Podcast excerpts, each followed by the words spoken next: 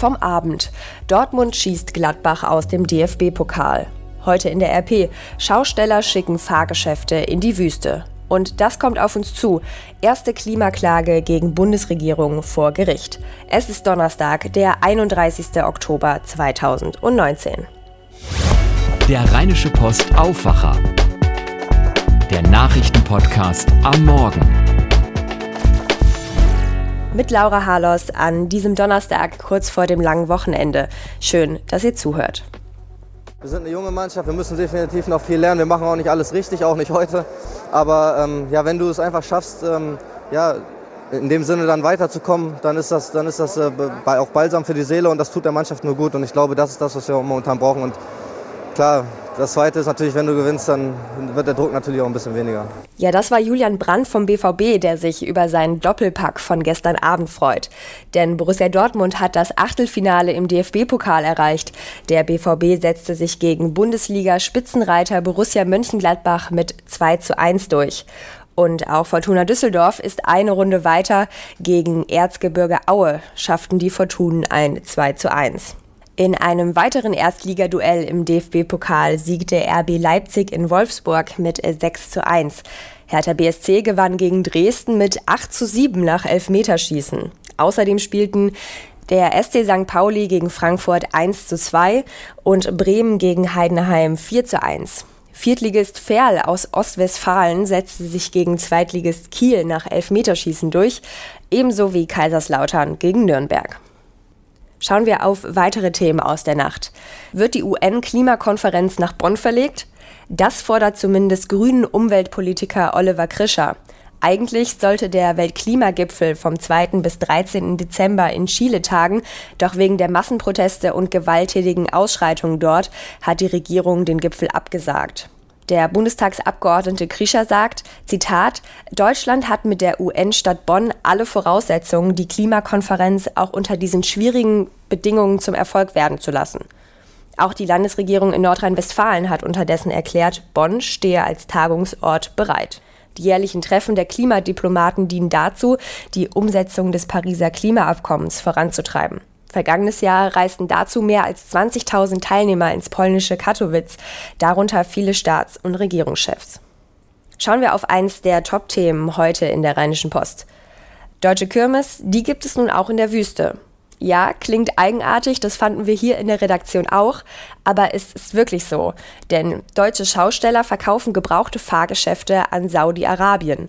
Die Geräte werden von Bremerhaven aus in die Wüste verschifft. Die Kirmesleute fliegen dann als sogenannte Experten zum Aufbau hinterher. Die Nachfrage in der saudi-arabischen Hauptstadt Riyadh scheint groß zu sein. Dort wurde erst vor kurzem ein neuer Freizeitpark mit eben deutschen gebrauchten Fahrgeschäften eröffnet. Und das soll erst der Anfang sein. Christian Schwertfeger, NRW-Chefreporter bei der RP, weiß mehr über den Rummel. Ja, Christian, es ist ja schon eine sehr kuriose Sache. Wieso will man in Saudi-Arabien Fahrgeschäfte aus Deutschland haben, wenn man sich doch einfach auch neue kaufen könnte? Ja, als ich davon erfahren habe, da musste ich ehrlich gesagt auch erstmal schmunzeln und habe mir auch gedacht, kann das überhaupt wahr sein? Aber es ist tatsächlich so, äh, die Saudi-Arabier, äh, die bauen gerade Freizeitparks auf und äh, die haben halt so viel Geld zur Verfügung.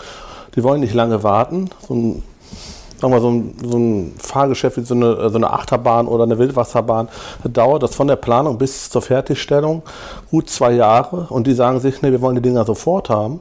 Dann schauen die sich um, wo gibt es das auf der Welt? Kommen die ziemlich schnell nach Deutschland und da fragen die die Schausteller hier an. Und die sagen natürlich, ja wunderbar, machen wir für das Geld gerne. Du hast auch mit einem gesprochen, und zwar Lutz Körmanns. Er hat seine Riesenschaukel jetzt nach Saudi-Arabien verkauft. Äh, wie lief das genau bei dem ab? Haben die einfach bei ihm zu Hause angerufen?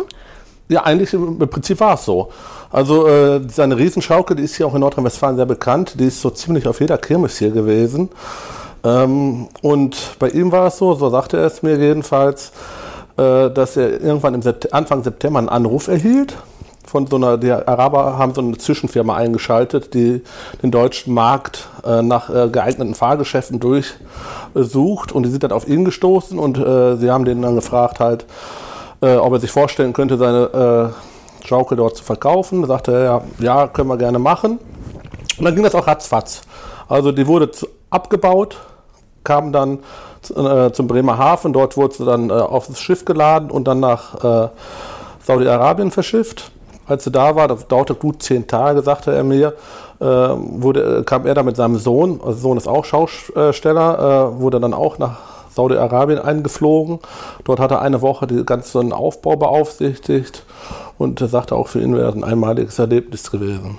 Hat er dir auch verraten, wie viel er dafür bekommen hat? Nee, hat er nicht. Also es ist aber schon äh, hohe Summen.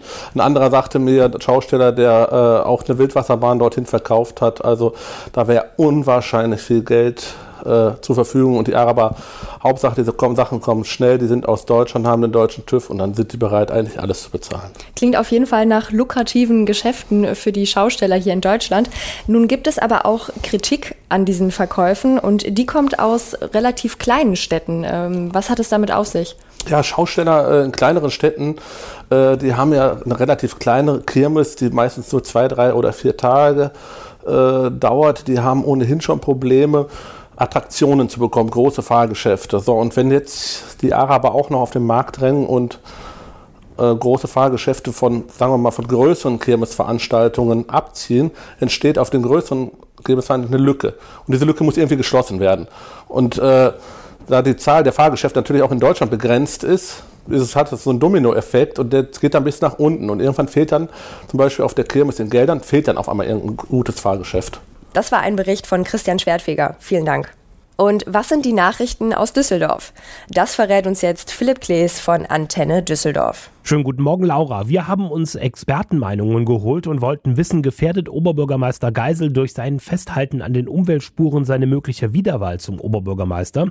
Dann gibt es schärfere Regeln für E-Scooter-Anbieter und die Fortuna hat sich mit einem Sieg gegen Aue in die nächste Pokalrunde gezittert.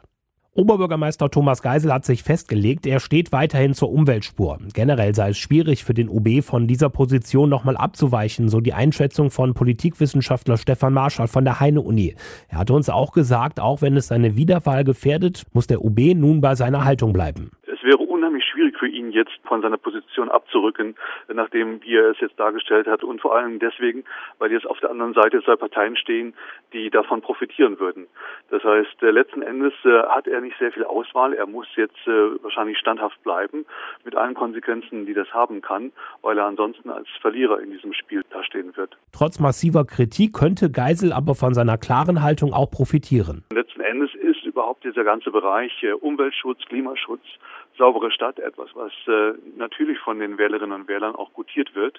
Und äh, wenn sich diese Entscheidung im Nachhinein dann als absolut richtig herausgestellt hat, dann hat äh, OB Geisel auf das richtige Pferd gesetzt. Die Gegenposition wird von CDU und FDP eingenommen. Sie wollen in der Ratssitzung im kommenden Monat die Umweltspur kippen.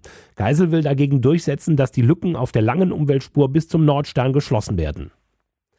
Für E-Scooter-Anbieter gelten voraussichtlich ab 2020 schärfere Regeln. Die Stadt hat einen entsprechenden Entwurf vorgelegt. Darin sind unter anderem mehr Parkverbotszonen vorgesehen. Zudem soll jeder E-Scooter-Anbieter pro Abstellplatz nur noch fünf E-Scooter stehen haben dürfen. Und der nächste Abstellplatz muss 100 Meter entfernt sein. Außerdem sollen die Anbieter pro Jahr und E-Scooter 20 Euro an die Stadt zahlen müssen. Vor dem Düsseldorfer Hauptbahnhof gibt es schon neue Regeln für E-Scooter. Seit Anfang der Woche gibt es eine feste Parkfläche vor dem Haupteingang am Konrad-Adenauer-Platz. Die Deutsche Bahn hat die Flächen farbig markiert. Bis zu 40 E-Scooter können hier abgestellt werden. Der Düsseldorfer Hauptbahnhof ist der erste Bahnhof in NRW mit einer festen Parkfläche für E-Scooter. Knapp über 20.000 Fans haben am Abend lange mit der Fortuna zittern müssen. Letztendlich hat es das Team mit einem 2 zu 1 Heimsieg gegen Zweitligist Aue dann in die dritte Runde des DFB-Pokals geschafft. Die Fortuna lag früh zurück, Rufen Hennings und Kasim Adams konnten die Partie mit ihren beiden Toren dann aber doch noch drehen. Das Achtelfinale steht dann Anfang Februar an. Gegen wen die Fortuna spielen muss, wird jetzt am Sonntag ausgelost. An diesem Sonntag geht es für die Fortuna auch in der Liga weiter. Dann ist Derbyzeit mit dem Heimspiel gegen den ersten FC Köln. Anpfiff ist um halb vier. Antenne Düsseldorf überträgt wieder live. Mehr Nachrichten gibt es immer um voll und um halb bei uns im Radio, jederzeit auch online auf unserer Homepage antennedüsseldorf.de. Ich sage Danke an Philipp Klees und komme direkt zu dem Thema, das heute wichtig wird. Drei Bauernfamilien klagen gemeinsam mit der Umweltorganisation Greenpeace gegen die Bundesregierung. Und heute wird in Berlin verhandelt. Die Landwirte sehen ihre Existenzgrundlage durch den Klimawandel bedroht und auch ihre Grundrechte verletzt. Die Bauernfamilien kommen aus Brandenburg, Niedersachsen und von der Nordseeinsel Pellworm. Benedikt Meise berichtet für die Deutsche Presseagentur aus Berlin. Benedikt, was fordern die Bauern zusammen mit Greenpeace? Na, dass die Bundesregierung ihre festgesteckten Ziele für 2020 einhält. Denn aktuell tue sie zu wenig, um den Klimawandel einzudämmen. Das hat Roda Verheyen, die Rechtsanwältin der Kläger, nochmal bekräftigt. Wir haben dieses Verfahren deswegen angestrengt, weil die Klimakläger, also die drei Familien, jetzt schon vom Klimawandel ganz erheblich betroffen sind und einfach schlicht nicht abwarten können. Allein in den vergangenen zwei Jahren hätten sie rund ein Drittel bei der Ernte wegen Trockenheit und Dürre einbüßen müssen. Bei einer Familie sei schon ein Schädling aufgetaucht, den es hier eigentlich nicht gäbe. Die Folge, die Bäume mussten gefällt werden. Gibt es einen Punkt, den die Bauern ganz besonders im Auge haben? Ja, und zwar den des CO2-Ausstoßes. Da war ja das Ziel, diesen bis 2020 um 40 Prozent zu senken im Vergleich zu 1990. Und dieses Ziel hätte die Bundesregierung einfach aus den Augen verloren, sagt Roda Verheyen, die Rechtsanwältin der Kläger. Aus unserer Sicht ist es so, dass wenn man einmal ein solches Ziel über Jahre festlegt als erforderlich, man dann davon nur abweichen kann, wenn man gute Gründe hat. Und gute Gründe hat die Bundesregierung weder aufgeschrieben noch vorgetragen. Und den Landwirten, denen gehe es jetzt nicht um Schadenersatz für die aktuellen Verluste und Ausfälle, sondern wirklich um eine langfristige Lösung. Kann die Bundesregierung die Klimaziele 2020 überhaupt noch einhalten? Also das Deutsche Institut für Wirtschaftsforschung sagt Nein. In einer von Greenpeace in Auftrag gegebenen Studie ist herausgekommen, dass die Ziele erst aller Voraussicht nach fünf Jahre später erreicht werden. Roda Verheyen, die Rechtsanwältin der Kläger, sagt doch. Aus unserer Sicht gibt es genügend mögliche Maßnahmen, um das Klimaschutzziel sogar noch bis Ende 2020 zu erreichen, ja.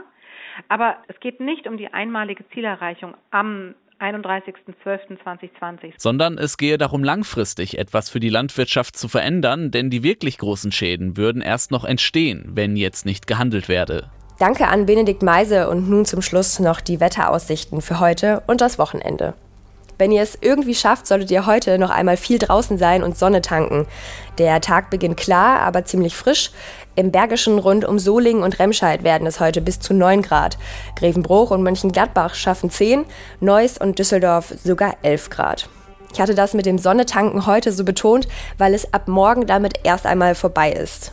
Morgen am Feiertag ist es bewölkt und immer wieder Schauer und leichter Regen bei maximal 12 Grad. Das zieht sich dann das ganze Wochenende durch. Am Samstag dafür eine kleine Ecke milder, bis zu 16 Grad werden es dann. Den Regenschirm könnt ihr aber auf jeden Fall in der Tasche lassen, denn ihr werdet ihn brauchen. Das war's von mir. Wir hören uns am Montag schon wieder. Mein Name ist Laura Harlos. Bis dahin ein schönes Wochenende. Erholt euch gut. Mehr bei uns im Netz www.rp-online.de